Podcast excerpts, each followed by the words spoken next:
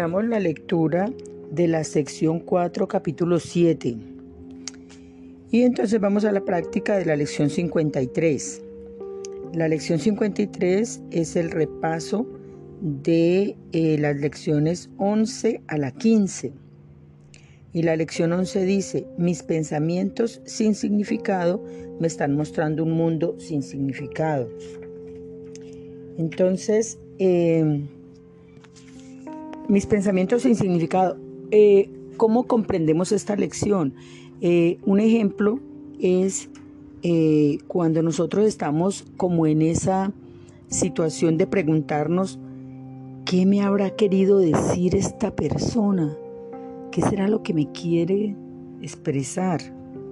¿Qué estará, cuáles serán sus pensamientos? ¿Qué estará pensando de mí? ¿Qué me habrá querido decir con esto que me dijo? O cuando, por ejemplo, uno piensa, no entiendo por qué me sucede esto a mí. Esto que está pasando no entiendo por qué me pasa. O no entiendo lo que pasa, no entiendo esto que está pasando. Si yo me porto bien, si yo hago lo mejor que puedo, si yo doy generosamente, si yo doy buena, yo, yo soy una buena persona, yo doy con, con, con generosidad, si soy buena persona, ¿por qué me sucede esto? A todos nos ha ocurrido esto, ¿verdad? A todos nos ha pasado. Entonces, cuando nos preguntamos, cuando nosotros nos preguntamos por qué me pasa esto si yo me porto bien, pues todos estamos pensando de la misma manera. Todos estamos sintiendo y estamos pensando lo mismo. Pero entonces, en la lección nos dice que mis pensamientos sin significado me están mostrando un mundo sin significado. Porque estoy, estoy encontrando un mundo que no tiene significado para mí, porque estoy teniendo pensamientos que no tienen, que no tienen un significado real, o sea, en la realeza. ¿Y qué es la realeza? La realeza es la divinidad. Entonces, ¿cuáles son los pensamientos reales? Los pensamientos amorosos, los pensamientos divinos, los pensamientos que, que proceden de, de, la bondad. ¿sí? Hay una parte en mi mente que es bondadosa y a esa es a la que siempre recomendamos acudir para pensar desde allí. Cuando yo pienso desde los pensamientos amorosos, entonces el significado de esas experiencias, de esos sentimientos o de esos pensamientos es el amor, entonces eh, no, en ese momento no estaría preguntándome por qué me sucede esto a mí, sino que más bien estaría pensando desde el amor, esto que está pasando lo interpreto como una experiencia que me está sucediendo desde el amor, ¿sí? Hay una enseñanza detrás de esto que está sucediendo. Esta persona me, me está diciendo esto como un pedido de amor o como una expresión de amor, ¿sí?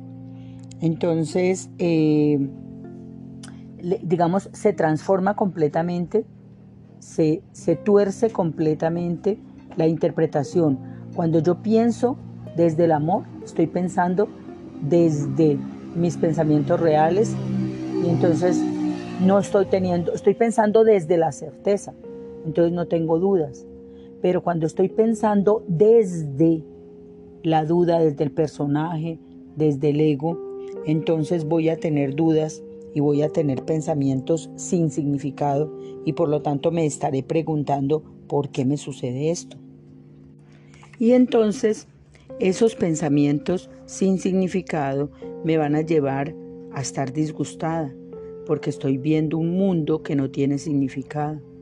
¿Sí? Y un mundo sin significado engendra temor. Dios no creó un mundo sin significado. Mis pensamientos son imágenes en la en la en el curso de milagros en la lección dice mis pensamientos son imágenes que yo mismo he fabricado. Eh, sí, la mente los ha fabricado no voluntariamente, ¿no? O sea, yo no me he dedicado a pensar lo que pienso ni a sentir lo que siento voluntariamente. Eso ha sido en automático, ¿sí? Ha sido, eh, digamos, mm, eh, de una manera espontánea, de una manera espontánea han llegado pensamientos que yo he alimentado porque no he hecho un trabajo de, de observación, de elección de qué pensamientos abrigar y cuáles no.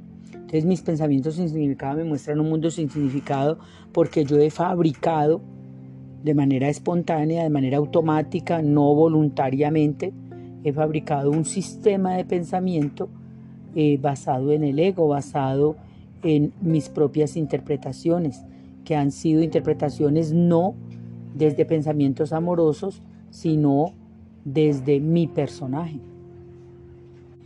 Entonces aquí la invitación es a observar esos pensamientos de disgusto, de desagrado, de no encontrarle significado a las situaciones de la vida, mirarlas desde esos pensamientos amorosos a los que siempre puedo acudir, porque en mi mente siempre hay dos caminos, una los pensamientos amorosos y otra los pensamientos no amorosos. Entonces yo puedo yo puedo en mi, el derecho que tengo a, ejercer mi voluntad libre, yo puedo elegir mis pensamientos eh, personales, mis puntos de vista, mis opiniones y seguir amarrada a ellos para seguirme preguntando qué me habrá querido decir esta persona. No entiendo por qué me sucede esto a mí. No entiendo qué está pasándome. No entiendo por qué me pasa esto si yo soy tan buena persona, si yo hago todo bien, si yo me he preparado, si tengo más cartones que un tugurio, si yo doy generosamente, si soy tan buena persona, ¿por qué me pasa esto? Yo puedo elegir ese camino, pero también puedo elegir el otro camino. Y el otro camino es el de tener pensamientos amorosos. Entonces, cuando yo tengo pensamientos amorosos, ya no me pregunto por qué me estará pasando esto, sino, sino que eh, eh, digo, esto que está pasando me trae una lección y entonces tengo que observarlo detenidamente para saber cuál es la lección que debo aprender de esto que está sucediendo. ¿Sí? Esta, esta persona que se disgustó conmigo me está dando una, es el hermano que viene a enseñarme algo, me está pidiendo amor o me está, o sea, normalmente cuando las personas gritan o se disgustan, esa es su manera desesperada de pedir amor, de pedir comprensión, de pedir, de pedir atención. Están llamando la atención, ¿sí? Bueno, entonces pasemos a la práctica de la lección 53.